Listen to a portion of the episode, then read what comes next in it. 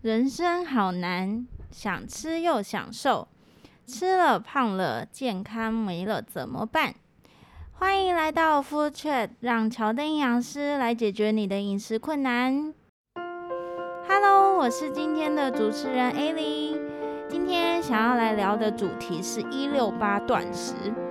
不晓得有没有听众正在执行中，或是你有想要开始尝试的呢？我们今天就邀请温柔可人的来宾 Winnie 营养师来跟我们聊聊。大家好，我是维尼。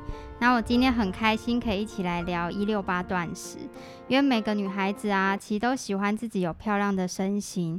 那我从学生时期就试了非常多的减重方式，然后也听到一六八很夯的时候，就是好奇的去尝试。但试了一周以后就放弃了。嗯，蛮短的，因为我太爱吃东西了。嗯，然后那时候觉得空腹好久，真的超难的。嗯，一六八断食其实它已经算是红蛮久的一种减重方式，网络上也还有许多医生啊，然后或是营养师蛮推崇的。那推崇的观点有两个，第一个是就是这个方式它是透过一段时间的断食来去降低脂肪合成的机会。那同时让肝肝糖耗尽，促进脂肪燃烧。那第二，甚至会表示它其实是可以帮助血糖稳定的一种饮食方式。但真的有这么神奇吗？好，那其实一六八断食啊，它只是间歇性断食的一种。对，那一六八主要是透过十六个十六个小时空腹。然后八个小时吃东西达到瘦，其实这其实就很像是我们早期减重的时候建议说，诶，那五点以后不要吃东西，嗯，对，那只是现在变成说我们可以选择不吃早餐，然后或是不吃晚餐，那透过少一餐的热量达到瘦的一个效果，这样会瘦啊，其实是因为创造热量赤字而瘦的。那我这里解释一下，就是热量赤字其实是热量平衡的一个概念。就当我们吃进身体啊，比消耗的来的热量多的话，那就会变胖；但吃进来比消耗少的话，会变瘦。所以而创造热量赤字的话，就是吃的比消耗来的少，而达到瘦身。嗯，所以就是以时间来看的话，当有十五个小时可以吃，和只有八个小时可以吃的时候，当然是时间少的可以能吃的量就会无形中变得会比较少，那就可能在原本吃很多的人身上，就很容易产生这个热量赤字，那他才有瘦的这个可能。对。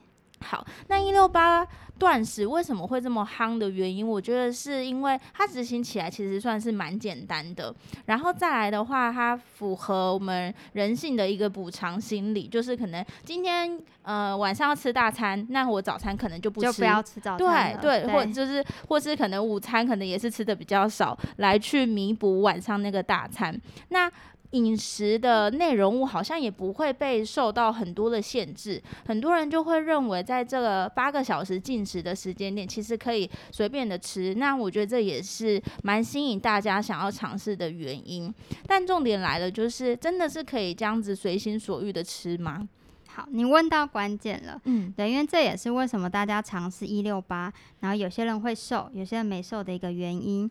因为随心所欲吃啊，其实只要超过热量的消耗，那我们还是会变胖的。嗯哼，对，因为好比就是我们今天原本三餐交宵夜的人，然后他一六八其实少了早餐，然后还有宵夜，那少了两餐的热量，有可能会瘦。但如果原本是三餐蛮规律的，或是说他原本就只吃两餐或是一餐的人，那就算一六八时间变短，其实他也不会瘦。不过我们要特别留意的是啊，就是当间尝试一六八的时候，就算体重短期会瘦，可是长期可不一定。嗯，没错诶，像我遇到蛮多案例，就是他执行一六八其实很久了，那一开始体重有瘦，但后来其实体重大概都维持，没有什么太大的变化。那他们就会想说，那是不是应该他要再吃的更少，或者是他空腹时间应该要再拉长一点？但他们其实也蛮会担心，说这样子的一个方。方式真的好吗？就是想知道 Winnie 你的看法。好，我觉得这问题真的问的很好。嗯哼，对，因为其实我很常遇到个案是说，是他们不用问，对，然后就直接继续少吃。哦，他不觉得这样是不好的。对对。然后所以那我们的话，其实要小心的是，就是热量赤字过头，其实反而会容易让肌肉流失，然后甚至有降低基础代谢率的一个风险。嗯，对，那这样不只难达到我们理想的体重，那更增加反复胖瘦的一个风险。嗯，就这样更会更难让自己瘦下来了。对，嗯，那代谢变低真的是每个人听到都会蛮害怕的一件事情。而且我就有看到在医学的杂志里面有提到，间歇性断食减掉的那个体重，其实有三分之二都会来自于肌肉的组织，所以看似。体重数字掉了很多，但大部分都是肌肉的重量，三分之二很多耶。嗯，我觉得听起来蛮吓人的。嗯，我觉得这应该是大家最不希望的。对，这个算是比例非常的高。像我之前呢、啊，就会有个。个案，他不是尝试间歇性断食，而且而是他其实是试过七十二小时完全不吃东西，哇，三天呢？对，那他挺耐饿的。对，我觉得蛮佩服他的毅力。然后他那时候瘦下来的时候，其实呃，应该蛮开心的，对，蛮开心，而且体重果真就是有掉了三公斤，对。但后来去量了一下他的体脂肪，就发现他的脂肪比例不仅没有。变低，反而还有增加上去。那肌肉量的话呢，更是掉了一点五公斤，蛮多的。对，所以大家会不会好奇，为什么都已经空腹不吃东西三个三三天的时间，体脂肪还是没有掉，反而肌肉肌肉量掉超多的？所以想请 Winnie 跟各位听众解惑一下。好。我觉得我们往往啊，就是会觉得说，啊，我只要空腹越久，嗯，然后身体脂肪的话，应该是会被拿出来利用，嗯，对，但偏偏不是如此。对，因为当空腹过头的时候，身体其实反而会出现保护机制，对，就是我们吃进来的热量太低，那身体会先节约能源，对，所以它会把肌肉丢掉，然后脂肪保留。所以，因为其实肌肉对身体来说的话，它是比脂肪还消耗能量的。那就很像是我们今天如果没有钱，然后没有薪水进来，嗯、那根本不敢花钱，对，然后所以减少支出的一个概念，所以身体呢就会想要把脂肪存起来，先不要用到。嗯，蛮贴切的，讲到钱这个比喻就会很有感觉 所以真的就是少。不呃，不能吃于不能吃少于低基础代谢的这个部分。那可是，一般民众要怎么知道自己的基础代谢是如何呢？是不是就是可以参照网络上的那个公式？其实网络上虽然是有公式可以算，嗯，可是它没有考量到个别性。人员基础代谢还会考量到我们个人的体组成啊，或是生活作息、饮食习惯。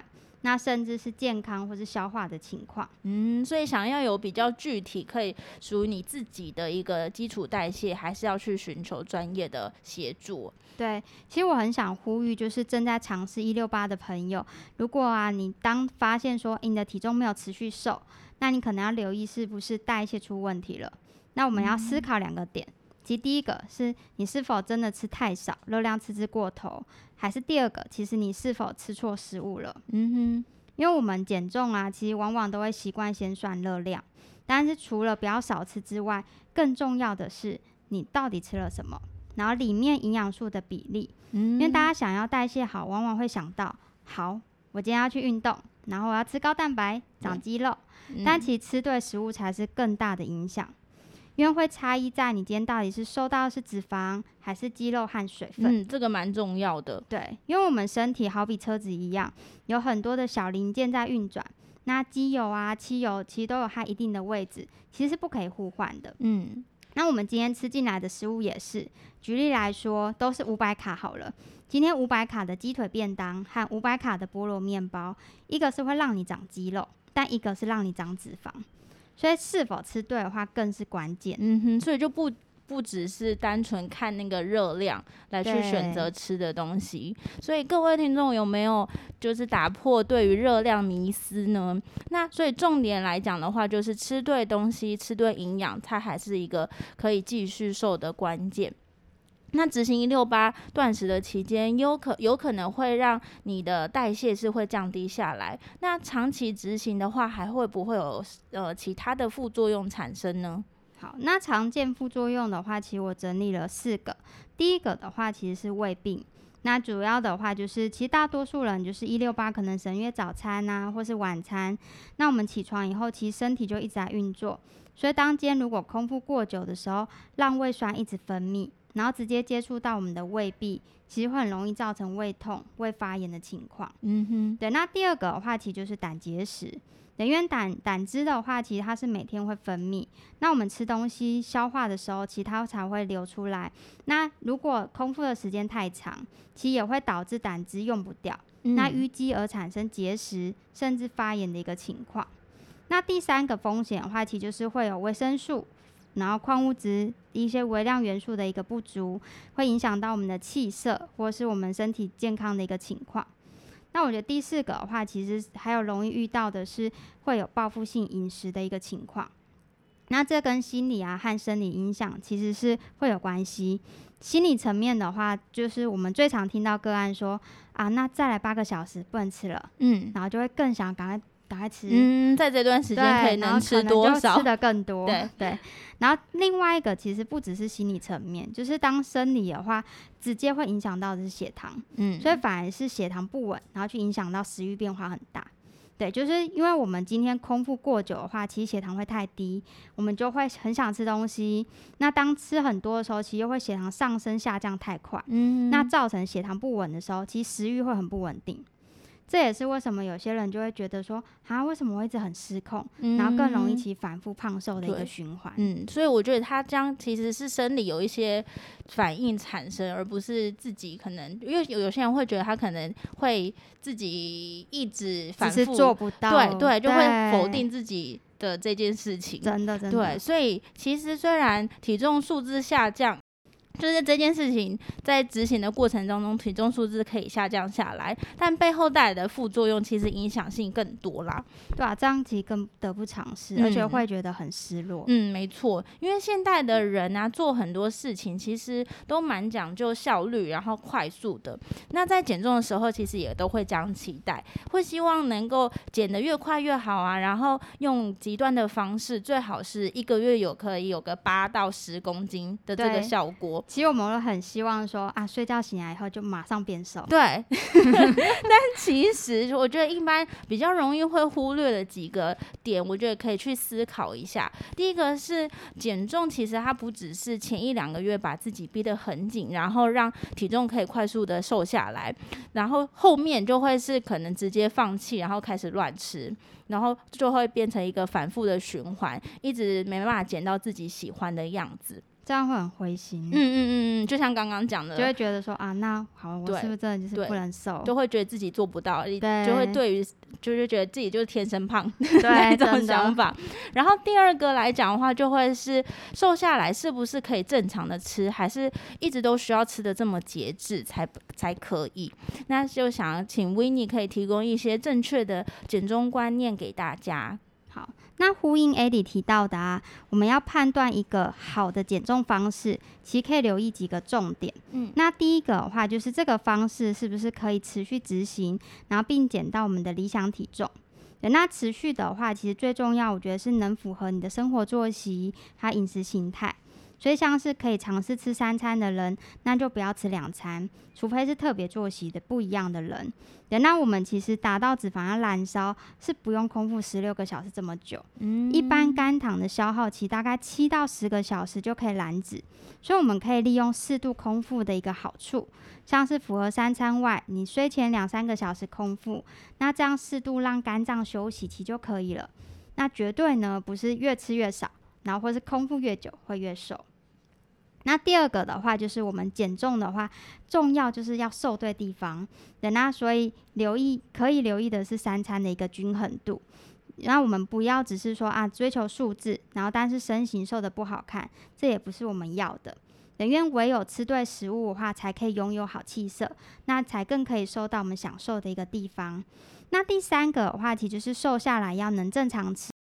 关键就是在减重的时候，绝对不要尝试吃非常少，或是空腹过久，嗯、那去影响到血糖或是瘦到肌肉。嗯哼，所以其实就是找回一个好的生活形态。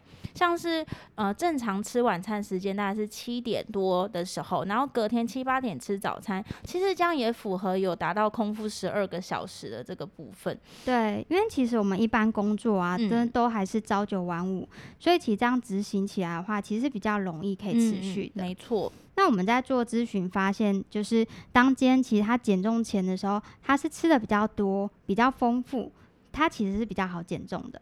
那如果有一段时间其实是吃很少，然后它真的会比较难减重。嗯，真的是这样子，因为像我们也有会遇到的一群呃个案，他他不是为了减重来找我们，而是因为他们之前可能试过一些断食的方式，然后有瘦，但是一直以来都是吃很少的状态。那如果一旦遇到聚餐啊，或是出去玩，一下子就会胖很多，像一个礼拜可能可以胖个两三公斤。那这样一直反复的胖瘦，其实蛮困扰他们的。对我，我也有遇过个案啊。其实他原本就是一直吃很少，然后瘦不下来。嗯、那他来的时候，其实反而发现说是需要吃的丰富一点，然后当代谢变好的时候，才可以创造一个月有两三公斤的一个速度。嗯，对，所以真的是能吃又能瘦的话，才可以更持久。嗯，对。但是如果有发现说啊，那你怎么注意？然后或是怎么吃少都瘦不下来，然后甚至是你的体重起伏都一直很大，嗯，那我觉得可能会觉得说是不是代谢有问题，是可以寻求专业的一个协助。没错，好，所以一路听下来有几个重点想要带给各位听众。第一的话是一六八断食它会瘦，主要还是因为少吃的关系，但要留意吃太少会去降低我们的代谢。那第二。是减重，它不只是考量热量的摄取，吃的内容物也会去影响到你减的是体脂肪还是肌肉的部分。那第三是当不当的去使用减重方式，或是长期执行一六八断食，可能会有一些副作用的产生，例如会有胃痛啊，然后跟维生素、矿物质摄取不足、胆结石，最后可能还会有报复性饮食的状况发生。那最后，Winnie 还有什么需要再提醒各位听众的吗？好，因为我们常听到什么新奇的一个方式，其实就会很兴奋的很想尝试。嗯、其实毕竟能瘦都好。那其实都是换汤不换药，就是脱离不了热量的一个平衡，所以我们要判断呢，就是这个方式到底是否健康，然后是否会影响我们代谢，再去执行。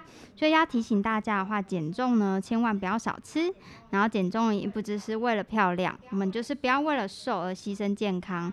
那当破坏了代谢、肌肉流失，其瘦到不想瘦的地方，可能需要花更多的时间力气才能拉回来。这样就更不是我们减重的本意了。对，最后希望大家可以找到正确且适合自己的减重方式，找到一个让自己可以瘦到理想体重的方法。那重点是它不会去降低代谢，而且会减对你的体脂肪，而不只是减到你的水分和肌肉的这个部分。那以上的话呢，是今天想要跟大家分享的内容。希望大家可以早日不要再为减重这件事情苦恼。我们是乔登营养师，希望能带给大家正确的营养观念，以及解决生活上的各种烦恼。那我们下次见喽，拜拜，拜拜。